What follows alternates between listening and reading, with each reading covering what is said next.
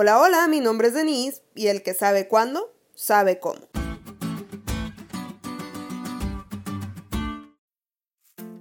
Tal vez nunca has oído ese dicho porque me lo acabo de inventar, pero es real.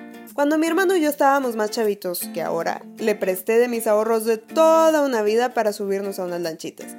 Él me dijo, después te lo pago, hermana, pero nunca me dijo cuándo, así que nunca supe cómo cobrarlo. Tan es así que han pasado más de 20 años y no lo he podido recuperar. A diferencia de mi hermano conmigo, Dios sí le dijo a Daniel cuándo sucederían todas las profecías reveladas. En Daniel 12 encontramos tres calendarios proféticos. Toma una pluma y saca un cuaderno para que tomes nota. El primero es de tiempo, tiempos y la mitad de un tiempo. Algunos como yo se estarán preguntando ¿y esto qué o qué? Cuando Nabucodonosor vivió su locura por desafiar a Jehová pasaron siete años, o en algunas versiones dice siete tiempos. Luego entonces un tiempo es igual a un año. Entonces tenemos tres años y medio o 42 meses. Los meses hebreos se componen de 30 días cada uno.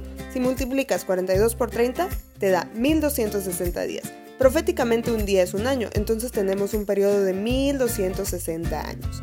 Este periodo profético responde a la pregunta, ¿cuándo será el fin de estas maravillas? O sea, ¿Cuándo será el fin de lo que se habló en Daniel 11? La época de supremacía papal duró 1260 años, contados desde el 538 después de Cristo al 1798 después de Cristo. Cuando el Papa Pío VI es mandado al exilio por Napoleón Bonaparte. Aunque el papado sigue teniendo influencia, por ahora carece de poder civil para obligar a la humanidad a sujetarse a sus requerimientos, tal como lo hizo en el pasado por medio de la Santa Inquisición, por ejemplo. Hay otros dos periodos, uno de 1290 días y el otro de 1335 días, o sea, años. Estos periodos responden a la pregunta, ¿cuál será el fin de estas cosas?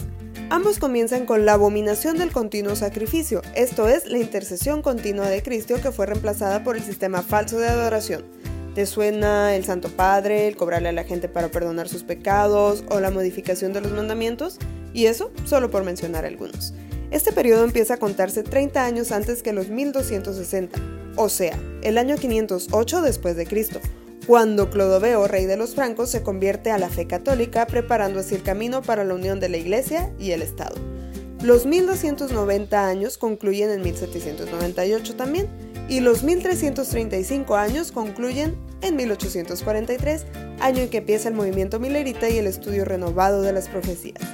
Daniel no comprendía todo esto cuando lo vio, pero le fue dicho para que nosotros, los que vivimos en los días del tiempo del fin, no solo supiéramos lo que pasaría, sino que supiéramos cuándo.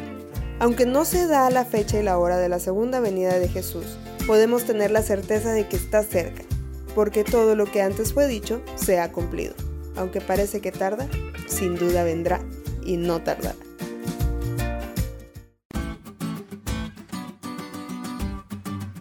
¿Te diste cuenta lo cool que estuvo la lección? No te olvides de leerla y compartir este podcast. Es todo por hoy, pero mañana tendremos otra oportunidad de estudiar juntos.